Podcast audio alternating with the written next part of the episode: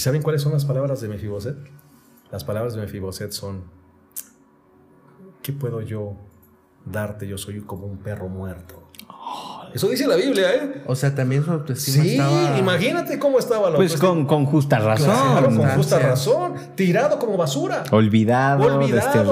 Olvidado, ex- lisiado. ¿Qué tal amigos? Bienvenidos a un episodio más de... Historia sin censura de la Biblia. Y esta ocasión tenemos un invitado especial, Pastor Benítez. Muchas gracias por estar aquí, un gusto. Muchas gracias, muchas gracias, gracias por invitarme, Fausto y Luis.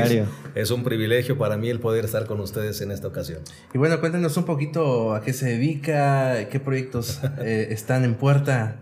Bueno, pues yo soy pastor de la iglesia adventista y actualmente vivo en la Ciudad de México. De hecho, yo soy de la Ciudad de México. Ok. Ok. Y bueno, eh, estoy encargado de toda el área de evangelismo, eh, más salud, comunicación y algunas cosas más Basta- en la Unión cargos. Mexicana Central. Órale. Sí. Allí estamos. Nuestra unión vecina. Nuestra unión vecina, Sí. así es. Así que ahí estamos en Ciudad de México, este, pues tratando de engrandecer el reino de Dios. Excelente. bueno. Pero veo que trae un libro por ahí. Sí, sí, sí. Cuéntenos, eh, usted escribió, de qué trata. Sí, lo que pasa es de que estamos preparándonos para un esfuerzo nacional. Ok, la Una campaña nacional. Una campaña nacional que se está preparando y que ya estamos a las puertas. Esperanza definitiva. ¿Qué La fecha es? La esperanza definitiva es del 18 al 25 de junio.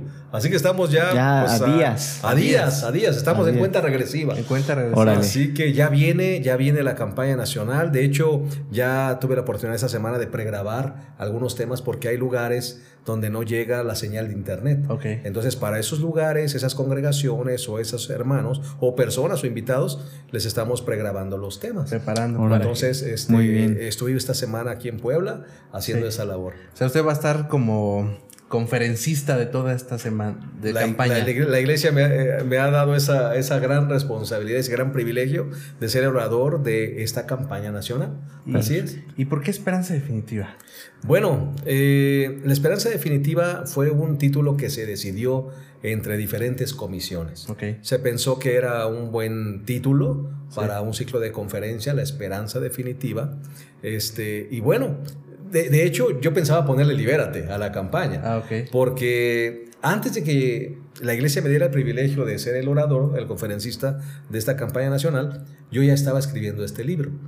Y este libro, ¿verdad? Pues Dios tiene sus planes, ¿verdad? Sí. Pero este libro, pues era un, un esfuerzo editorial que saliera y se colocara en las, en las librerías, ¿verdad? De Sí. Gema Editores. Pero bueno, Dios tiene sus tiempos, conjuntó el libro Con la con la campaña nacional. O sea, lo que tenemos ahí va de la mano de la campaña nacional. Lo que tenemos aquí en realidad es el contenido de la campaña nacional, Ok. ¿verdad? Ok. Y más o menos les voy a leer rápidamente el índice. Se llama Libérate este libro. Libérate del temor, de la culpa, de la tristeza, de la incertidumbre, de las apariencias, de la crisis, de la amargura, de las malas decisiones y del pas- de las heridas del pasado. Órale, títulos más- bastante más ligerito. más liberado. Más ligerito. Más liberado, Más ¿no? liberado, más liberado. Así que de- libérate. Ok. Libérate. Este libro eh, en realidad es un libro que se convirtió en un, libro- en un libro misionero. Ok. porque ya están impresos 28 mil libros. Wow. Entonces, para todas las personas que sigan la campaña Sí. nacional, se les va a regalar este libro. A los que Wow. estén conectados en redes sociales, a los que lo soliciten, Sí. a, la- a los amigos que lleguen a las iglesias o a las casas, se les va a regalar este libro. Es un libro gratuito. Excelente. Ahora, si los miembros de iglesia lo quieren comprar, lo pueden comprar en todas las editoriales Gema.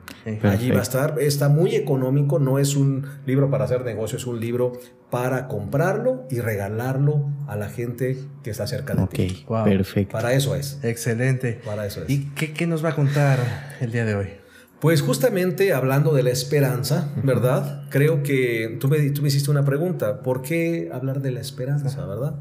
Yo creo que estamos viviendo hoy en día en tiempos donde se requiere vivir con esperanza, ¿verdad? Sí, ya es, Esto del ya es COVID, con Con necesaria. esto de la pandemia, con esto de la guerra, con esto de todo lo que está pasando en nuestro mundo, tanta inseguridad, tanta muerte, creo que la gente tiene que volver a avivar la esperanza en su corazón. No tenemos que vivir con temor, no tenemos que vivir con desesperanza ni con desilusión. Entonces creo que esa es mi, mi oración, que los temas y la campaña puedan traer esperanza al corazón de las personas. Esperemos que sí. Es sea. necesario que la gente aprenda a vivir con la esperanza, ¿no? Sí, Porque claro. poco a poco se empiezan a, a desviar, ¿no? Y olvidarse de ella, Se empieza a perder. a perder. Vivimos sin esperanza. Y si se acaba la esperanza, ¿qué nos Se acabó queda? todo. Se ¿Qué nos- acabó todo. Terrible, terrible. Se acabó todo. Entonces hay que vivir con esperanza. Claro. Y la esperanza definitiva, que es el título, pues nosotros lo estamos encaminando a Jesús. Creemos Claro. que la esperanza definitiva y la esperanza y la solución a todo problema se encuentra en la persona de Jesús. Wow, increíble. Súper. Entonces, basados en eso, voy a dejar por aquí el libro. Claro. Bueno, Aquí. Ahí se los voy a dejar. este, eh, fíjate que uno de los últimos temas de la, de la semana de conferencias que vamos a tener habla de Mefiboset. Ok.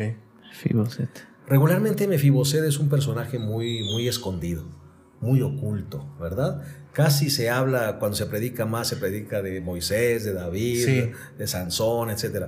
Pero Mefiboset es un... No resalta tanto. No resalta tanto, ni, ni escuchamos tantos temas acerca de, De.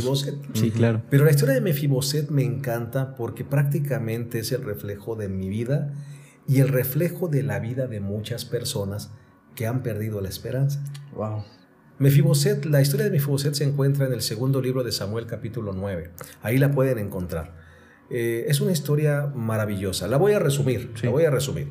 Y ustedes me van haciendo preguntas. Claro. ¿Quién fue Mefiboset? Mefiboset fue el hijo de Jonatán. Ujú. Jonatán y David eran grandes amigos, se Los amaban, mejores los amigos mejores de la Biblia. amigos, Sí. los mejores amigos, una amistad entrañable. Sí. Ellos se hicieron una promesa, no sé si ustedes recordarán. La promesa que se hicieron es, si yo muero, tú te vas a encargar de mi familia Wow.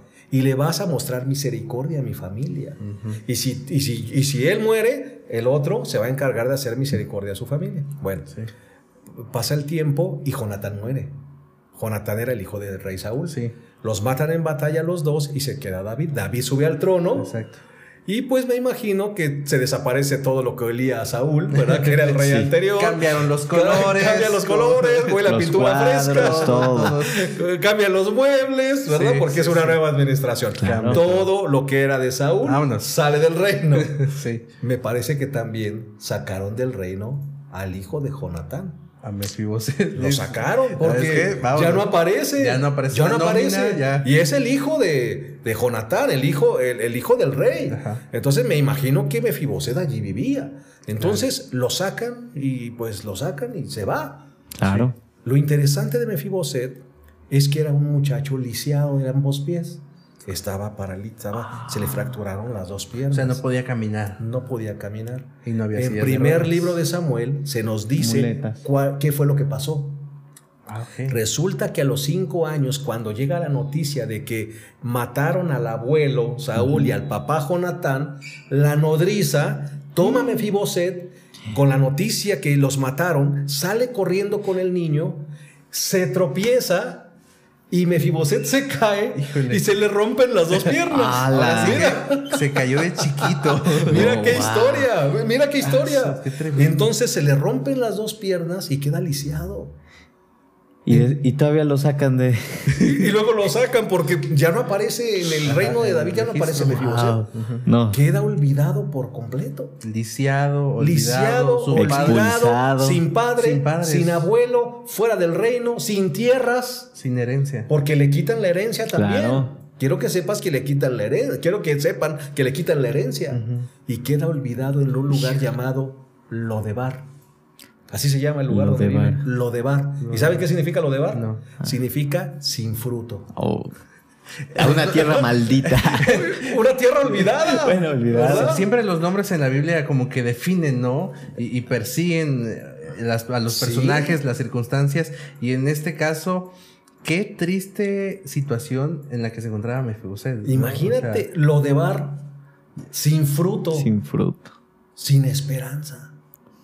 Él se queda viviendo allí. Entonces, lo que me encanta de esta historia es que David de repente se acuerda de la promesa que le hizo a Jonatán. ¿Qué le hizo recordar? No me pregunten. De repente se estaba bañando, a lo mejor, Un cuadro familiar, este, algo encontró, alguien Se mencionó a se Jonathan, Se acordó de su una foto, ¿verdad? De Sí. jóvenes, no sé qué. Ah, dice, Pero sí, algo lo hace recordar de la promesa. Y miren lo que hace el rey David. Se acuerda de la promesa y manda llamar a Siba, que era su sirviente. Y le dice, oye Siba, ¿qué hay de la familia de Jonatán? ¿Quedó alguien de la familia de Jonatán a quien yo pueda hacer misericordia? Son las palabras que él usa. A quien yo pueda hacer misericordia, este, por supuesto, refiriéndose a la promesa que hizo. Y Siba le dice, sí, hay un muchacho. Se, no le dice el nombre. Fíjate nada más, hasta ni el nombre se Hay acordó. alguien. Dijo, dijo, dijo, dijo Siba, si hay alguien, es un muchacho que está lisiado de los pies. Así le dice. Solo por eso lo recuerdo. Solo por eso se acuerda de, sí, un muchachito que está lisiado, de los- pero está lisiado de los pies. El que camina mal. o sea, se acordaban de él por Por, por su, apa- su apariencia física. Sí, se, claro. se- acordaron de él por su, por su Condición. Por su condición. Exacto. Así que dice, sí, este, un muchachito. ¿Y dónde está? Está en Lodebar. Imagínense lo peor de Puebla, ¿no? Allá la, allá la ciudad perdida. Ramón, bueno, ¿no? allá, allá- no nos vamos a meter en problemas, pero allá en México hay varias CP, le dicen la CP, la ciudad perdida. Hay muchas CP en Ciudad de. México, que es esos lugares donde no te puedes meter, ¿no? Sí, claro. Allá perdido, no hay drenaje, no hay Híjole, este puro polvo, de, o, o- o hay lugares en Ciudad de México Wow. donde hay este casitas de, de cartón, ¿no? De lámina. Sí, Me claro. imagino que así era lo de bar. Pues David manda la limusina. Bueno, vamos a traer la historia a nuestros días. Sí. El carruaje, no sé. Pero manda. Un helicóptero. Manda el helicóptero, Ah, la limusina Sí. a lo de bar. Wow. A buscar a Mefiboset. Y allá va la limusina. Siempre me gusta imaginarme, imagínate una limusina de esas blanca, linda, grande, y ahí va por las calles de Lodebar, tocando de puerta en puerta sin saber la dirección, no había GPS, conoces. no había Waze, ¿no? Y buscando dónde está. Y dan con la casa de, no sé, de Maquir, dice ahí que vivía en casa de Maquir, tal vez una señora grande, una abuela, la nodriza, que lo tiró, lo estaba cuidando, no sé quién Sí. lo encuentra. ¿Qué había sido de ese muchacho? Había estudiado, había tenido una profesión. No, Nada. olvidado en un rincón, en lo de bar. ¿Y saben qué hacen? El rey lo manda a llamar. Le dice el sirviente, te llama el rey David. A Palacio Nacional. A la Casa a los Blanca. pinos, A amigo, los a la. Casa Blanca. Te, te llaman al Capitolio, amigo. wow. Lo traen al, al rey, al reino, lo traen al, al- al lugar donde está eh, David. Y cuando David lo ve, le dice: Tú eres Mefiboset, yo soy. Yo voy a hacer misericordia a ti por amor a tu padre Jonatán. Wow. ¿Y saben cuáles son las palabras de Mefiboset? Las palabras de Mefiboset son: ¿Qué puedo yo darte? Yo soy como un perro muerto. Eso dice la Biblia, ¿eh? O sea, también su autoestima Sí, estaba. imagínate cómo estaba la Pues con, con justa razón. Claro, con justa razón. Tirado como basura. Olvidado, Olvidado. desterrado. ex- Lisiado. No, no, no. Nada. Qué terrible. Nadie Imagínate la condición. Nadie, nada. Y se daba compara con un perro muerto. Dice: Yo soy un perro muerto. O sea, pon tú que te digas, soy un perro. Pero decir, soy un perro Muerto. o sea, soy un perro. Pues- puede ser un perro hasta de. Me muevo. Pues es que sí pasa, ¿no? A los perritos ahí los dejan y les echan cal Sí, ni sí, nada. No es un o sea, ni perrito de casa, no es un perrito de, de, No. de- de- de residencial, ¿verdad? Porque ahora los perritos hasta los traen en carreola. ¿no? pedigrí. Aquí el otro día vi que, que llegó una camioneta y decía hotel de perros. Guau. Vinieron por un perro. Yo me imagino que sus amos se fueron de, de, de viaje. No, es que hay todo. Hay, Hay spa de perros. hay todo, spa de perros, hay todo- restaurante de perros, ahora Pet nos sientan en la mesa, ¿verdad? Sí, ya todo. Bueno, él dice, soy un perro Pero muerto. muerto.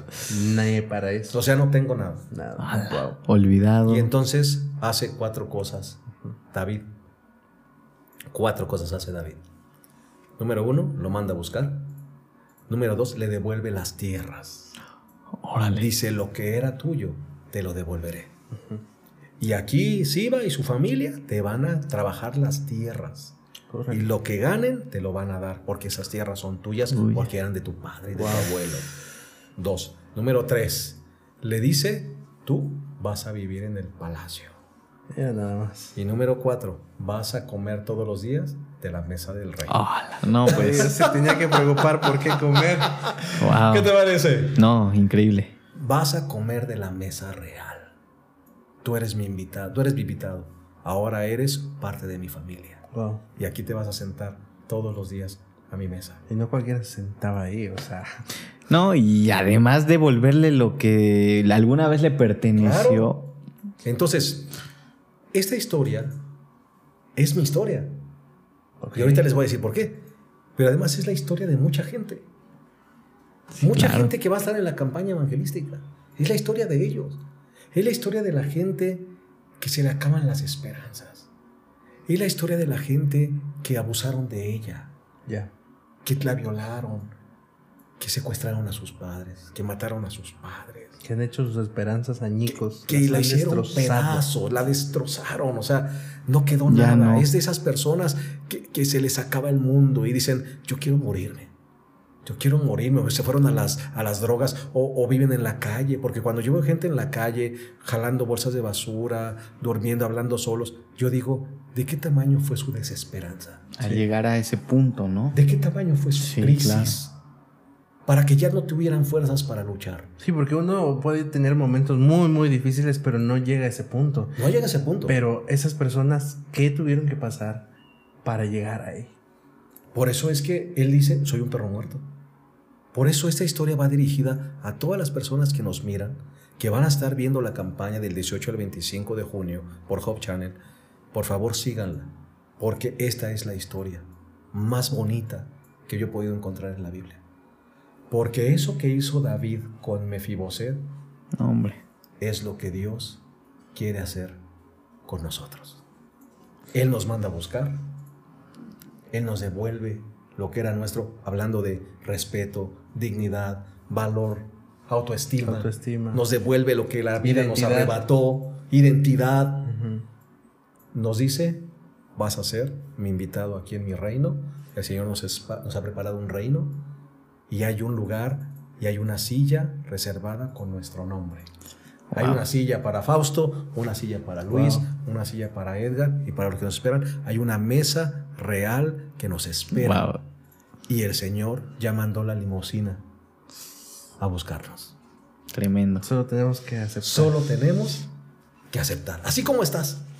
Así como estás. Solamente acepta la invitación. Cuando alguien te dice, ven, te está invitando el rey. Oye, pero vengo. Oye, pero vestido, estoy sucio. estoy sucio. Oye, pero he cometido Estoy pecados. lleno de pecados. Oye, es que cometí errores.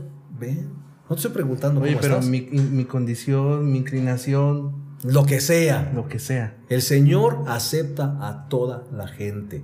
Puede no estar de acuerdo con nuestro pecado, pero el Señor nos ama, tal como somos. Te dice, vente. El Señor te está esperando. Hasta está la limusina lista. Vámonos. Wow. Eso es lo que el Señor hace con nosotros. Así que para mí, eh, por eso es que quiero hablar de esperanza en la campaña, en, las, en la serie de conferencias.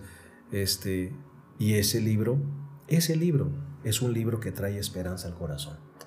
Wow, mencionabas que era también como tu historia. Sí, es como mi historia. Es como mi historia. Les voy a contar un poquito. ¿Puedo? ¿Quieres Sí, compartir? claro, Claro, claro. adelante. Ok, Claro, no. No quiero que sea un sermón, ¿eh? No, no, no, Ok. estamos muy entretenidos. Bueno, les voy a contar brevemente mi historia. Miren, yo no nací en la iglesia adventista ni nací como un cristiano. Ok. Este, pues una vida religiosa o espiritual, pues vacía, nula prácticamente. Mis padres se divorcian desde que yo tenía 12 años. Ah, y cuando mi padre se fue, complicada. yo me quebré. Sí, claro. Yo me quebré. Mi padre era todo para mí. Entonces, cuando mi padre se va y, y me hacen la famosa pregunta de con quién te quedas, con tu mamá o con tu papá, No, hombre. te, A los rompen el 12 corazón. años. A los 12 años. A los 12 años. Y mi papá era todo para mí. Cuando mi papá se va, yo me rompo. Me hice tímido, me hice introvertido, llorón. eh, todo me daba pena. No preguntaba ni una dirección porque me daba pena. Ok.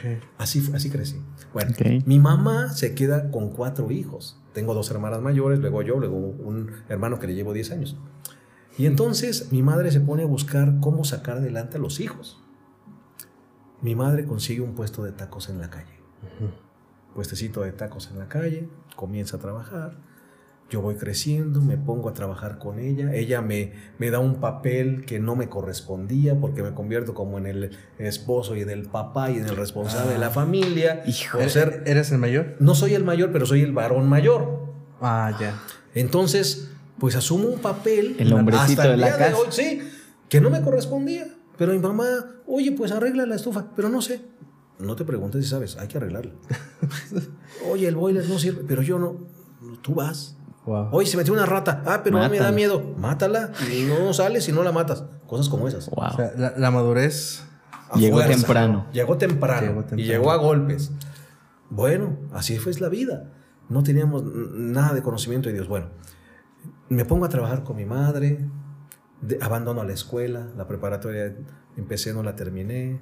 Me pongo a trabajar con mi madre, a sacar adelante la familia. Gracias a Dios los negocios nos fue bien. Después de un puesto teníamos dos, ella atendía uno, yo otro, pero todos los días a las 3 de la mañana a sacar Ah, los sí, puestos, claro. a surtir, hasta la noche llegar cansado. Y al otro Esa- día, esa era la mismo. rutina todos los días, mismo. todos los días, todos los días. Bueno, los, los negocios prosperaron, compramos un departamento, que Wow. gracias a Dios que es donde vive mi madre ahorita. Sí. Y mi padre, yo tenía relación con mi padre todavía, me ayudó a comprar una motocicleta. Andaba yo en moto, pelo largo, jugaba fútbol americano, andaba con los amigos. Pero aunque andaba con los amigos, no, no me gustaba tomar, no me gustaba fumar, no me gustaba bailar, o sea, no me gustaba nada, ¿no? Y no era por religión. o Y no era por religión, simplemente no me gustaba, no me gustaba, me aburría. No, no sé por qué, pero soy de esas especies raras que no le, te- no le llamó la atención el cigarro, no le llamó la atención el vino, eh, bailar, pues no era muy buen bailarín, no era tampoco tan guapo, ¿verdad? Entonces, pues los guapos agarraban las mejores muchachas. A veces llevaba una muchacha para mí, no me hacía caso. Wow, entonces, pues ahí estaba yo. Prácticamente me llevaban para pagar la mitad de la cuenta, Ah. porque sí hacía eso. De los nueve amigos, la mitad de la El cuenta que, la pues, pagaba porque yo. era el que Ah, trabajaba. Sí, porque iba bien en los negocios. Entonces, por eso me llevaban, ¿verdad? No era por otra cosa. Híjole. Por eso, aunque me dormía en la fiesta, pues me llevaban, ¿no? O al, o al antro. Bueno, yo pagaba. ¿Sabes que una vez andando en la motocicleta fuimos al mirador de Cuernavaca? Y ahí en el mirador de Cuernavaca hay toda una perversión de cosas que se hacen. Bueno, yo me bajé de la moto y me puse a caminar en la orilla de la carretera. Era de madrugada. Ok. Y yo me preguntaba, ¿qué va a ser de mi vida? Me siento vacío, o sea, no estudié nada, estoy aquí trabajando, voy a vender tacos toda la vida. ¿Qué edad, ¿Qué edad tenías más o menos? Tenía 20 años. 20. Ok. Es cuando empiezan a llegar las crisis 20, existenciales. sí, 20 años, o sea, pero 20 años es para que ya terminaste una carrera. Sí, sí, sí. 20, Bueno. 21 años ya terminas una carrera, no tengo nada, ni la prepa. Y entonces ahí estoy. Bueno, no les voy a hacer larga la historia. Una mujer que vendía de- al lado de mi madre tamales. Ajá. Mi mamá vendía tacos y ella vendía tamales. Era una adventista del séptimo día. Oh. Era una adventista. Ella la empezó a hablar de Dios y la invitaba a las conferencias. Ajá. Una conferencia como la que voy a dar yo ahora. Órale. Y entonces mi madre siempre la engañaba. Sí, sí, voy a ir. Y no iba. ¿no? Dos, tres veces, como siempre, ¿no? Sí, sí, sí. Clásico, ¿A qué hora? sí, ah, sí, sí. yo llego, ¿no? Y no llegan. Entonces, a la tres- tercera o cuarta vez que le dice, no, va a haber una conferencia de Apocalipsis, a profética, ven. Este, sí, sí, sí, yo llego. Le dijo, no, no vas a llegar. Ahora paso. Yo paso por ti. Claro. Y se la aplicó. Se le aplicó. A las 7, empezaba a las 7 y media, a las 7 pasó a la casa. Y estaba como lloviendo, como ahorita está lloviendo aquí en Puebla. Y le dice a mi mamá, oye, pero está lloviendo, mi hijo se llevó el carro. Yo traigo para pagar un taxi, le dijo. Ándale. Pero Llevo. vamos. Y la llevó. Toda la semana fue. Wow. Al terminar la semana, mi madre se bautizó. Increíble. ¿Qué pasó en esa Ace- semana que Aceptó a Jesús, le gustaron los cantos, con un seminario de profecía, quién sabe si entendió algo, pero ella amó y aceptó a Jesús. Órale. algo pasó en esa Algo semana? pasó. Y ahora comienza la lucha. Ahora ya- mis hermanas ya estaban casándose y demás. Yo estaba ahí, mi hermano menor. Se lleva mi hermano menor y lo bautiza mi mamá. Y mi hermano sin saber nada. Pero ahí se se, lo llevó. Bueno, Basura. yo me enojé con ella muy fuerte y le dije, y me empieza a orar la lucha, ven a la iglesia. No, yo no, No. quiero nada. Soy un joven, tú ya viviste. Yo le decía, ya te lavaron el cerebro, ya no me estés molestando. ¿Para qué? Un día discutimos tanto que a los, me fui tres días de la casa. Ok. De, de esas veces De esas veces que, te dices, enojas "Ya me voy, y me, voy". fui. Y no podía ni siquiera salir a vender. La castigué, ¿verdad? Por estarme molestando. A los, a los tres días regreso. Claro, yo me considero siempre con, con un corazón noble, porque Sí. yo siempre le ayudé a mi madre y nunca, nunca dije nada. Nunca reproché, nunca reclamé, siempre trabajando al lado de ella. Pero sí ese día me fui para, pues, para, para darle una lección. A los tres días regresé y yo puse, platiqué con ella y le dije, mira mamá, yo no quiero saber nada de Jesús, pero no quiero pelear contigo. ¿Qué es lo que tú quieres? Quiero que vayas a la iglesia, nada más escuchar. Voy a ir, Ok. voy a ir. Y me fui los sábados. Como tres meses llegué a los sábados a la iglesia. Ajá. Nada más llegaba al, al, al Hacer sermón. Nada más el acto de presencia. No quería saber nada de, nada de Dios. Llegaba con lentes oscuros, Ok. chamarra de piel y a veces en la moto. O sea, para que ni O siquiera sea, lo saludar. Nada. Y yo llegaba y me sentaba. Y a veces los hermanos me decían, "Eh, ¿estás contento, Edgar? No. Le decía yo. Yo así le decía, no, no estoy contento. Perdonen todos los hermanos que le- les maltraté. Bueno, un día llegó un cantante que ahora es pastor, el pastor Benjamín Carballo. Mm, ujú. Llegó a cantar a la iglesia donde yo estaba. Y entonces dio un concierto en la mañana. Y me dijo, mamá, quédate. No, le dije, ya me voy. Ya que sabes que yo el sermón y me voy. No. Quédate, escucha uno y si no te gusta te vas. Bueno, me quedé. Me quedé todo el concierto. Y uno de los cantos que él entonó fue una voz en lo alto. Cuando escucho una voz de lo alto, ven, deja tus cargas en mí. ¡Wow! Ahí el Espíritu Santo atravesó mi corazón. golpe. No, no, no, no, un golpe certero Sí. al corazón. O sea, se me vinieron las lágrimas y yo tuve el concierto no podía dejar de llorar. Y allí, sentado en esa banca, yo le dije a Dios, si tú existes, necesito que me transformes. Necesito que me des esperanza. Necesito que cambies mi vida. Porque me siento vacío. Me siento roto. Salí, mi mamá pensó que ya me había ido, fui a buscar a los jóvenes, le dije, ¿cómo me involucro con ustedes? Hoy va a haber un, campa- un campamento Voy. de guías mayores, vamos, vamos. ¿Qué hago? Ven en la tarde, vamos a practicar eventos. Fui a practicar eventos, no sé Nudos, qué. amarres. Nudos, amarres. Y me fui al campamento. Todavía llevaba una playera de calaveras. que mi, mi- mi- mi esposa ahora se ríe. ¿Cómo llevaste una playera de calaveras? Pues nadie me dijo que no la podía llevar. Yo fui con mi playera de calaveras. Llegué al campamento y vi a 900 mil muchachos cantando, uniformados. Yo dije, qué padre está esto. Me encantó el campamento. Bueno, me bauticé. Al año y medio yo ya estaba estudiando para ser un pastor. Wow. Una transformación de 180 Total, o sea, Dios me trajo de la oreja. Dios dijo, este es mío. Me trajo. No hago el cuento largo, vendí, vendimos los puestos. Hasta la fecha mi mamá renta los puestos y le dan una renta a ella. Oh, Órale. Me fui, dejé a mi hermano, dejé a mi madre, le dije, nadie puede separarme de ti más que Jesús. Me voy. Al año y medio ya estaba estudiando para ser pastor Wow. y ahora el Señor me ha convertido en un pastor y en un orador de las conferencias de la Iglesia Nacional. Oye, Edgar, estaba escuchando eh, tu historia. ¿Cómo te sientes de haber encontrado a Jesús en una campaña, pero ahora te toca dar una campaña? Es. Mefibosé. Te voy a devolver lo que era tuyo. Sí, ¿eh? Tú eres el instrumento. Ven. Quiero decirte y quiero decirte, Fausto y Luis, que ni soy el mejor orador, ni me siento con la capacidad de ser orador de la campaña nacional, pero es un privilegio inmerecido. Yo no sé decirle no a Dios, porque estoy en deuda. Y cuando estás en deuda, no puedes decir no. Lo que tú quieras. Lo que Dios, yo- cuando yo decidí ser un pastor, le dije, mi voluntad la coloco en tus manos.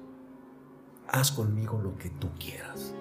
Y el Señor me ha llevado por países, he predicado en diferentes países, he dado semanas de oración en todas las universidades de, de la iglesia, he estado en diferentes, en, en la campaña 3ABN, este, fui a Guatemala a dar una campaña satelital. O sea, Dios me ha llevado como que, como que ha ido recuperando el tiempo, Dios. Como que dijo, tú perdiste mucho tiempo, ahora vamos a recuperarlo. Y me ha ido llevando, he tenido muchos cargos en la iglesia, administrador, ahora en la unión, ahora evangelista, ahora evangelista de la campaña. Y ahora, cuando me voy a parar en un púlpito para predicarle a alguien que estaba como yo, Es como. es un espejo. Espejo, Es ¿no? un espejo.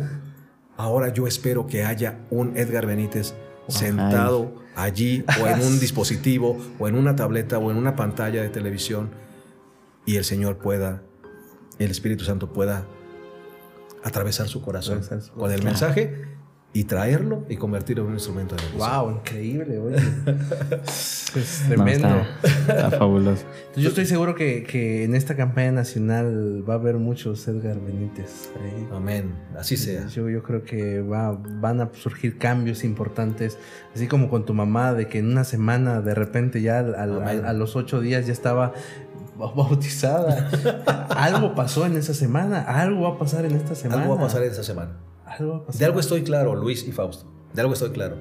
No se trata de mí, Sí, no. se trata de Dios. Así. Recuerden que esto, esto- este- esto- estas conferencias y esto que estamos haciendo no se trata de nosotros. Aún este programa no se trata de nosotros, ¿no? se trata de Él. Claro. Hay que exaltarlo a Él. Nosotros, so- me gustaba un pastor que decía, yo soy un clavo donde se, quiero que se cuelgue un cuadro de Cristo. Ok. Cuando tú pones un cuadro en una pared, No, tú no te fijas en el, en el clavo. El clavo dice. El clavo ni lo ves. Que tú dices, a ver qué clavo pusieron. No, tú ves el cuadro y contemplas el cuadro. Pero Yo quiero ser clavo. ese clavo Ok. en la pared donde se coloque un cuadro de Jesús y Él pueda ser exaltado y transformar las vidas. No se trata de mí, se trata de Él. Wow, súper. Fausto, ¿con qué te quedas? No, tremendo. Este, yo creo que la expresión tan gráfica que usó Mefiboset de perro muerto, yo creo que todos en algún momento nos hemos sentido así. Así es. Y creo que, como lo dijo usted, pastor, hay muchas personas que se sienten igual, ¿no? Alguna vez yo también fui, mi abuelo, mis papás, y, y qué padre es escuchar a personas que son iguales de humanos como nosotros, ¿no? Que, o sea, uno pensará que la iglesia es para cristianos, pero la iglesia... Perfectos. Perfectos, justo. Pero yo tampoco fui adventista desde nacimiento y así como, como- por eso me identifico bastante. Claro. Entonces, yo creo que sí soy un perro muerto, pero ahora soy un perro contento. Eh, un perro que mueve la colita. Perro rescatado y adoptado. Y adoptado y viviendo en la casa del rey, Así amigo. es. No, hasta con pedigrí. Con pedigrí. con pedigrí. Eso. Ah, Entonces, tremendo, nombre tremendo, tremendo. A ver. Wow. Este, yo me quedo con que eh, la esperanza es algo que mucha gente ha perdido. Y, y creo que ahora es una oportunidad para, para decirle a esas personas que no importa las circunstancias, no importa cuán, to- cuán duro te haya golpeado, golpeado la vida, o en qué condiciones estés, o si estás roto, aún hay una esperanza para, para esas personas, para nosotros. Y esa esperanza, pues, es, es Dios. Amén. Es Dios. Este, últimas palabras para, para nuestro público. Últimas palabras. Hay una técnica japonesa que se llama kintsugi. Ujú. En Japón, la cerámica rota no la desechan como nosotros aquí. Aquí una Ah, cerámica se sí. rompe y la tiramos. En Japón la reconstruyen. La restauran, Wow. le ponen. La restauran y le ponen polvo de oro, pegamento con polvo de oro.